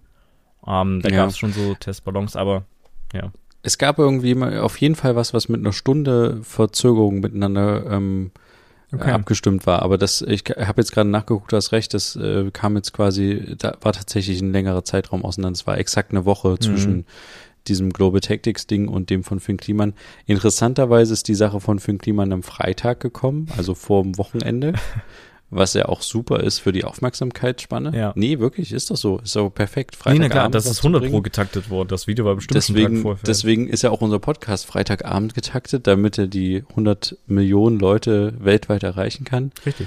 Und weil, ja genau, aber das, es gab eine Geschichte, leider habe ich sie leider jetzt nicht, die, die sehr gut abgetaktet war. Wir Naja. verlinken euch mal unten den Twitter-Beitrag vom PR, ehemaligen PR-Kollegen. Typen, ja, Das Statement von nicht, Finn das. Kliman, das Statement von Global Ja. Tactics, könnt ihr alles nachlesen, nachschauen, euch mal eine eigene Meinung zu bilden. Ihr habt wahrscheinlich jetzt festgestellt, in den zwei Minuten, die wir uns genommen haben, jetzt noch, ähm, wie, sollen wir das vielleicht einfach auskoppeln? wie Jetzt mal auskoppeln. ganz ehrlich. Wir können doch jetzt eigentlich den, den, diese zweiten, jetzt die letzten 25 Minuten Hm. einfach als eigene Folge extra irgendwo hochladen. Das ist jetzt oder? gemein, wenn wir das so teasern. Das ist, da Aber spricht wieso? jetzt wieder der PR-Berater aus dir, oder wie? Nein, ich mein's ernst, weil dann könnte man quasi den, den, das ist eine normale Folge und dann äh, hätten wir noch Patreon, das wäre echt gut, ne? nee, aber ich meine, das ist doch so, das interessiert nicht jeden, das Thema. Es ist schon sehr kleinteilig. Man muss sich schon dafür interessieren, für die Person. Hm. Und wir haben jetzt eine Stunde 15 fast gesprochen und aber eigentlich nur 40 Minuten etwa über die anderen Themen dieser Welt. Ja, aber das Hm. ist der Podcast, worüber wir hier reden. Ich finde, was es geht ja darum, was auch uns interessiert und ähm, worüber wir schon immer mal reden wollten. Und das war jetzt mal nach langem so ein extremer Meinungsaustausch. Sehr interessante Diskussion, meiner Meinung nach. Aber denkst du, dass wir es damit dann be beenden können? Wenigstens? Damit beenden wir das, ja. Also ich wollte das es, Thema. ja, ich wollte es gerade eben zusammenfassen. Ich wollte es gerade eben Okay, machen. okay, okay. Aber jetzt ist es zu spät. Okay, sorry. Jetzt hast du schon dann habe ich das, Nee, dann jetzt haben wir es jetzt eckig gemacht. Auf jeden Fall. Ja, Aber ähm, genau. okay, dann äh, lass ich dich mal rund machen. Die Nee, jetzt ist, ach, jetzt hast du es ja offenbart, dass ihr es rund machen wollt. Jetzt funktioniert es ja nicht mehr. Aber wollte nur Okay. noch mal sagen, unsere Meinungen sind hoffentlich rübergekommen. Es würde uns mal interessieren, was ihr dazu denkt. Ähm, wenn ihr dazu eine Meinung habt, wenn ihr keinen Plan habt, wer Finn Kliman ist, dann habt ihr wahrscheinlich schon abgeschaltet. Grüße gehen raus. Ähm, und ansonsten, ich werde schauen, was noch kommt. Ähm, jetzt nach dem Gespräch sind noch mal einige Sachen da, die ich so direkt nicht bedacht habe ähm, wie man das vielleicht auch sehen kann. Der Twitter-Beitrag von dem Kollegen war sehr interessant und war auch sehr wichtig. Sollte man vielleicht Ja, noch da waren noch verbreiten. 20, 30 Tweets, die ich tatsächlich nicht vorgelesen habe, die ich übersprungen Die habe ich in mir der mal noch Schnelle des Gefechts. Ja. Genau. Und es ist ja auch nicht so, egal wer jetzt was dazu sagt, ähm, dass das jetzt Gesetz ist. Ja. Oder dass, wie wir auch schon gesagt haben, er sollte das machen oder er muss das und, Und der so. Zug ist abgefahren. Also es ist passiert und er scheint einen riesen Plan Ja. jetzt dahinter zu haben. Und Vielleicht egal, wird er was er jetzt macht. Ist vollkommen egal. Wir könnte jetzt nur hätte, wäre, könnte und müsste sein. Ähm, ja, aber darum geht's ja auch bei solchen Meinungsgeschichten hier. Ähm, ja, aber was er macht, bleibt jetzt abzuwarten. Aber die Meinung von dir, die Meinung von mir, die Meinung von uns ist hoffentlich klar jetzt rübergekommen, dass da immer noch ein bisschen skeptisch her- herrscht. Und wir schauen einfach, was noch kommt, falls noch was kommt. Falls was kommt, gibt's nur ein Mini-Update, wenn überhaupt. Und äh, nicht nochmal so eine lange Diskussion dazu. Es sei denn, es knallt jetzt der nächste Korken irgendwo. trotzdem muss man mal eine Sache, doch eine Sache möchte ich gerade noch sagen. Es tut mir leid, dass du es schon abgerundet hast. Gut, dann wird's eine Ich- Ellipse, kein Kreis. Ja, man muss immer sagen, das Problem ist mir jetzt gerade erst aufgefallen, wenn du so eine Person bist als öffentliche Person und so eine Marke als Person bist Mhm. und dann wirst du zu Fall gebracht, dann wirst du nicht nur als Marke zu Fall gebracht, wie zum Beispiel dieser Twitter-User geschrieben hatte, so wie VW wird jetzt irgendwie dafür angekreidet ähm, für seine Vergangenheit, sondern du wirst halt auch als Person angemacht oder angegriffen. Und in dem Fall ist das ein echtes Problem, glaube ich, dass du halt dich schwer von dich selbst distanzieren kannst. Also du kannst ja nicht sagen, ich als Person, Finn Kliman privat, distanziere mich jetzt von meiner Person, Finn Kliman in der Öffentlichkeit. Das kannst du viel einfach sagen, ich als ähm, äh, Winterkorn, der Aufsichtsrat von VW, distanziere mich von VW oder wie auch immer. Ja, oder ich, ich trete glaube, zurück und dann bin ich halt nicht Genau. mehr VW, sondern ich bin halt jetzt die eigene Person. Ja, ist schwierig. Genau, und danach gehe ich zu TUI und aus, bin da Aufsichtsratschef. Das ist viel einfacher. Ja. Und ich, das Problem ist, glaube ich, auch, dass er natürlich jetzt, also worauf ich eigentlich hinaus will, er wird ja nicht nur als Firma zerstört, sondern er wird auch als Privatperson gerade sehr zerstört. Der Name. Und das ist, glaube ich, nee, nicht nur der Name, sondern er wirklich auch privat. Ja, ja, ich glaube, dass er, dass das, dass es, dass du viel mehr angegriffen wirst dadurch, als wenn das jetzt eine Firma wäre von Ja. dir. Zum Beispiel dieses Global Tactics oder so. Hm. Und ich kann mir halt vorstellen, dass das, dass man das gar nicht so bedenkt, wenn man Person des öffentlichen Lebens ist und so eine Marke kreiert, dass das natürlich auch mal passieren kann. Also jetzt unabhängig davon, also in dem Fall ist es relativ eindeutig mit den Vorwürfen, aber es gibt ja auch manchmal Vorwürfe, die unberechtigt sind oder die einfach nur in die Welt gesetzt werden, Gerüchte oder sowas. Hm. Und in die, und die kriegst du halt schwer wieder los. Und wenn du eine Person des öffentlichen Lebens bist oder halt eine Marke des öffentlichen Lebens und dann kriegst du sowas ähm, vor die Tür gesetzt, ist das echt schwer, Ja. glaube ich, auch persönlich, privat. Hm. Und das ist mir jetzt gerade nochmal so aufgegangen. Sollte man vielleicht auch bedenken, wenn man, so wie wir, Person des öffentlichen Lebens ist. Also jetzt blickst du dich jetzt lächerlich. Nee. Wir müssen ja seriös bleiben. Nee. Ja, Nein, aber du weißt, was ich meine. Richtig, es ja. ist mir, war, war mir vorher nicht so klar. Klar, Mhm. man sagt immer so, die Person Finn Kliman die Marke und sowas, aber in dem Fall ist es ja wirklich ein echtes Problem, Ja. wenn ich dann, wenn du so eine Marke kreierst, ja. Mhm. Deswegen ist es eigentlich ganz gut, glaube ich, immer Firmen vorzuschicken, weil die kann man immer zumachen, dicht machen, Umbenennen, Firmen wechseln, alles mögliche. umbenennen. Mhm. Ja, also wenn ich in die Öffentlichkeit gehe, dann gehe ich, glaube ich, immer eher mit einer Firma in die Öffentlichkeit und dann äh, mit meinem Namen vielleicht als zweites erst. Genau. Deswegen gibt's Brotherhood. Ja. Und in dem Sinne, vielen Dank fürs heutige Zuschauen. Vielen Dank, dass ihr dran geblieben seid. Ähm, Wer bis jetzt durchgehalten hat und äh, eigentlich überhaupt kein Interesse an diesem Thema hatte, was wir die letzten 45 Minuten gefühlt besprochen haben, der kriegt von uns äh, eine kleine Überraschung, wenn er uns schreibt. so machen wir das. Das ist doch schön. Ja. Schaltet gerne nächste Woche wieder ein, wenn es wieder ein bisschen kürzer ist. Und übrigens, nächste Woche, beziehungsweise jetzt am Freitag, ist ein ganz wichtiger Tag und zwar Mach früher Feierabendtag. Deswegen machen wir jetzt auch Früher nächstes Mal vielleicht ein bisschen früher Feierabend. Schaltet gerne nächste Woche wieder ein, wenn es wieder heißt zwei Brüder. Eine Brotherhood. Macht's gut, bis dann, tschüss. Ciao.